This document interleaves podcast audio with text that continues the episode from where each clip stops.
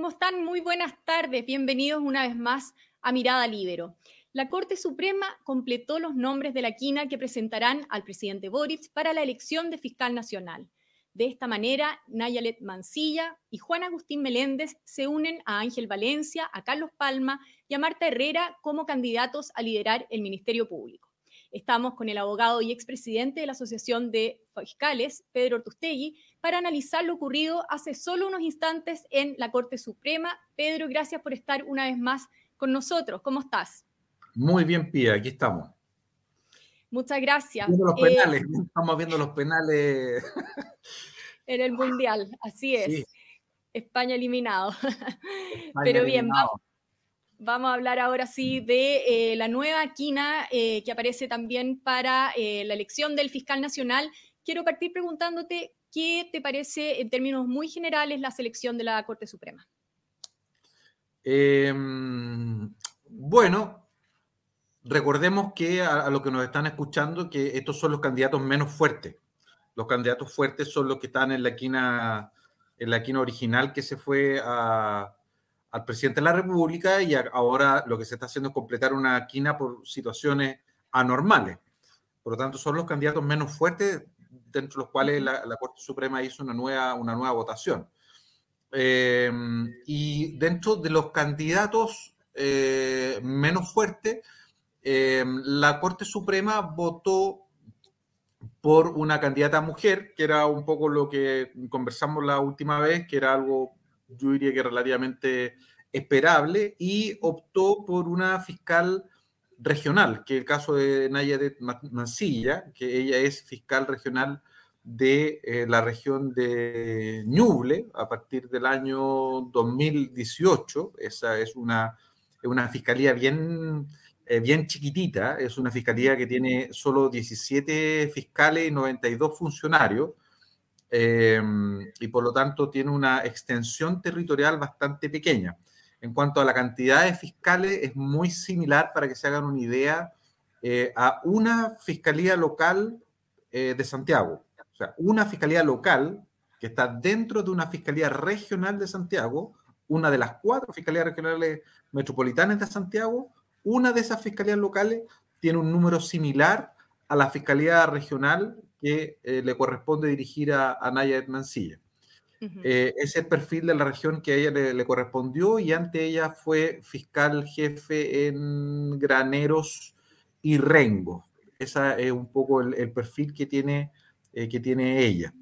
Eso te por lo tanto, es, eso te una fiscal que fue asignada por, por Abbott, de la, de, porque es reciente el nombramiento. Em, y, eh, y, un hombre que complementa la, la quina y em, la, la Corte Suprema en este caso votó por el fiscal nacional que hoy día está ejerciendo la suplencia o subrogancia eh, legal de eh, Jorge Abo. Eh, Juan Agustín Meléndez es el fiscal titular, fiscal regional de los ríos. Desde el año 2015 aproximadamente, él es fiscal regional de los ríos y anteriormente se desempeñó como fiscal regional de Magallanes. Por lo tanto, es un fiscal con bastante antigüedad dentro de la institución. De hecho, por antigüedad hoy día, dentro de los fiscales regionales, él está supliendo o está reemplazando al fiscal nacional eh, mientras se designa el fiscal nacional eh, titular. Esos son, ese es el perfil de los dos candidatos que compiten en la quina. Ahora, tanto la Fiscalía de Magallanes, que tenía a su cargo antes eh, por Agustín Meléndez, como la mm, Fiscalía de Los Ríos, son fiscalías chiquititas. Es decir, el ingreso, por ejemplo, de la Fiscalía Regional de, Los Ríos, estamos hablando de 30.000 causas en toda la región. Entonces, para que se haga una idea de, del porte de, una fiscalía regional, una fiscalía regional metropolitana, eh, una de las cuatro puede ingresar 150 mil causas al año. Entonces, son, son dos candidatos. Eh, lo positivo que son yo que soy de regiones, es algo positivo que sean eh, fiscales regionales, de regiones, no de la región metropolitana, eh, que tengan una raíz y un componente regional. Em, eh, son candidatos internos y por lo tanto tienen el conocimiento de la, de la institución, pero son candidatos con una mayor debilidad en comparación con los tres candidatos que todavía están en la, en la quina original. ¿Cómo se rebaraja entonces eh, el, nombre o los, candidatos eh, de cara a lo que va a ocurrir en el Senado ahora? Porque en el fondo, como bien dices, entran estos dos candidatos a la quina. Eh, ¿cómo, se presentan frente al Senado independiente de que sea el presidente el que debe elegir de esa quina? Bueno, yo creo que el presidente tiene que tomar una decisión sabia en esto y no política. Eh, y los senadores también tienen que tomar una decisión sabia. ¿Qué es lo que necesita el Ministerio Público para los próximos ocho años? Yo estoy en desacuerdo en la duración del cargo y la forma de nombramiento, pero hoy día está así y la duración es de ocho años mientras eso no cambie. ¿Qué esperamos eh, en los próximos ocho años? Tenemos candidatos de continuidad, evidentemente, reflejados en esa quina, y tenemos eh, candidatos que no son de continuidad. ¿Quién es el candidato que eh, representa la menor continuidad o claramente no es continuista? Es Ángel Valencia, de los, de los cinco candidatos. Que era el segundo que había obtenido mayor cantidad de votos en la quina anterior. en la quina anterior. Él fue vetado teóricamente por la ministra de Justicia eh, porque llevó una defensa. Bueno, Eh, los vetos hoy día están por cualquier cosa, digamos, pero eh, si lo que hoy día se necesita es un cambio y todos están eh, postulando un cambio de, eje del Ministerio Público, un cambio del equipo directivo y orientarlo hacia políticas públicas en coordinación con el Poder Ejecutivo y particularmente con el Ministerio del Interior, creo que el nombre de Ángel Valencia es la persona que debiera o pudiera conducir el Ministerio Público de una mejor forma. Eh, justamente porque él fue fiscal, pero también pudo ver la institución desde afuera durante muchos años. Eh, y tiene buenas relaciones también con la clase política, tanto de derecha como de izquierda. Y hay un tema eh, de compromisos políticos, que esto es muy importante también entenderlo, que los senadores que votaron por José Morales en esta primera elección esto, esto todo es información que se maneja off the record. Pero se supone que hay un compromiso eh, entre los senadores que aquellos que apoyaron a, José Morales lealmente, eh, apoyando la decisión del gobierno, y gente y senadores de oposición que respaldaron esa, decisión, eh, en la segunda votación, si no resultaba lo de José Morales, iban a pedir y exigir que el eh, el elegido o el siguiente elegido fuera Ángel Valencia.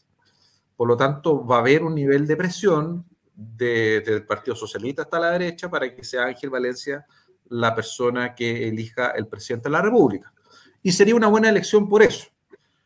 Eh, después, otra persona que se ha mostrado rebelde, rebelde eh, a, la continuidad, curiosamente, del fiscal nacional suplente, el, Meléndez, que acaba de entrar a la eh, a, esta, a, esta, quina. Y eh, uno de los episodios que refleja muy bien su, su carácter, eh, nosotros en su minuto fuimos contraparte en una causa, la causa del senador Bianchi, nuestra oficina estuvo defendiendo ahí al, senador justamente en la zona de Magallanes, él después fue fiscal regional a, Los Ríos, yo tengo una, una, muy buena opinión de, de Meléndez, de fiscal Meléndez, pero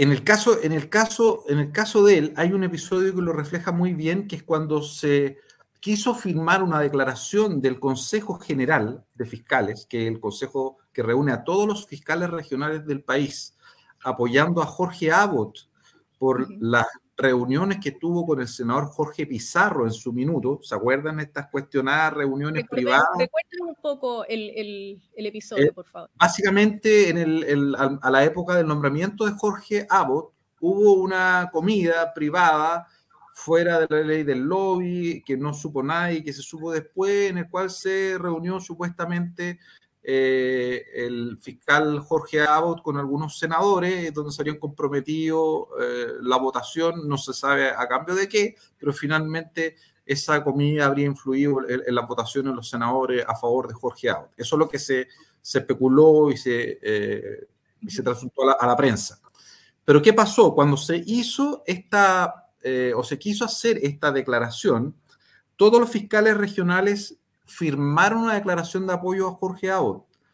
Y el único fiscal regional que no firmó esa declaración, yo me acuerdo perfectamente ese momento, porque dije, esto, esto va a traer cola o le va a traer problema a, a, Juan Agustín en algún momento, fue justamente el fiscal, eh, el fiscal Meléndez.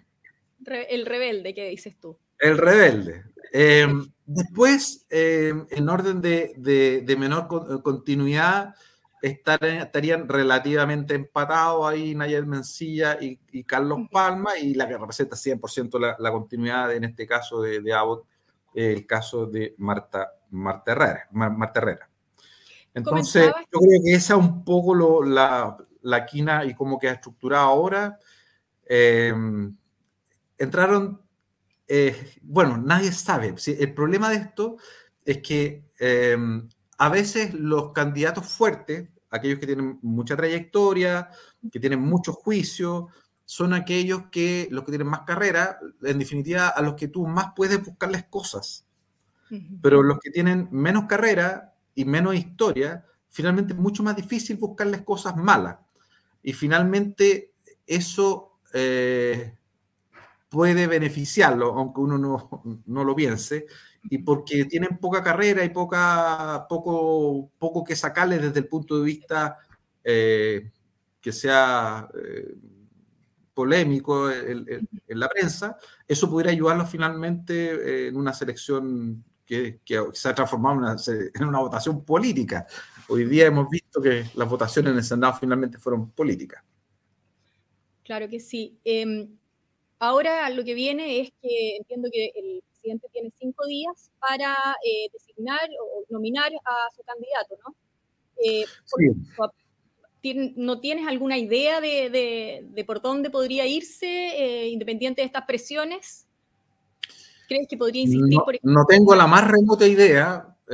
bueno, yo no tengo, no tengo ningún no tengo nexo de amistad con este, con este gobierno, ¿ah? no, porque no quiera, sino que simplemente no, no los conozco. Son, eh, son de, de, otra, eh, por lo menos no, no, son de mi generación. Eh, y la verdad es que no tengo información del gobierno de cuál puede ser la, elección que pueda hacer el presidente. Lo único que puedo señalar es que es súper importante que la elección que haga sea pensando en, la institución, que no lo haga con una definición de carácter político, que piense qué necesita hoy día el gobierno, que piense en sus propios intereses. ¿Qué necesita el gobierno para tener un ministerio público que trabaje con ellos, que trabaje con el Ministerio del Interior? Sí, el Ministerio del Interior eh, necesariamente tiene que trabajar muy de la mano con el Ministerio Público, porque el Ministerio del Interior puede, eh, eh, en coordinación con el Ministerio de Justicia, con la Subsecretaría de Prevención del Delito, tener muchas ideas para implementar medidas de seguridad y muchas de esas requieren proyectos de ley que después se tienen que ejecutar a través de la persecución penal por medio de los fiscales. Eh, y solo doy un ejemplo, el tema, del tema de los cajeros automáticos. ¿Alguien se acuerda del tema de los cajeros automáticos? Nadie se acuerda. ¿Por qué? Porque desaparecieron gracias a una política coordinada entre el Ministerio del Interior y el Fiscal Nacional, o la Fiscalía Nacional, y que fue aplicado a nivel nacional y se acabaron los robos los cajeros automáticos. Fin, se acabó. Y por lo tanto, eso se puede hacer a nivel nacional con distintos tipos de delitos, en la medida que existe una coordinación eh, fina eh, entre el gobierno y la fiscalía. Y de hecho, solamente el poder compartir la información de las bases de datos, que hoy día, para variar, está, eh, eh, están enredadas, digamos, entre el Ejecutivo, el Poder Judicial y el Ministerio Público, a través de la base unificada de datos, que sea fluida y que se tenga mucha información depende de esa buena relación fiscal con el Poder Ejecutivo. Por supuesto. Bueno, vamos a estar atentos entonces, Pedro, a lo que ocurre en los próximos días Así que nuevamente nos volveremos a, conectar seguramente. Muchas gracias de todas maneras por habernos dado este insight de, de esta nueva quina. Bueno, bien, que esté muy bien. Nos estamos viendo. Chao, chao. Nos estamos viendo. Bueno, yo también me aprovecho de despedir, agradeciendo, por supuesto, a la Red Libero que hace posible este programa. Nos encontramos más adelante en un nuevo Mirada Libero.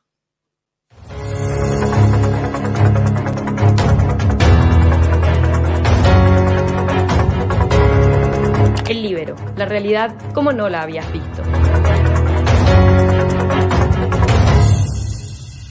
Haz que estos contenidos lleguen más lejos haciéndote miembro de la red Libero.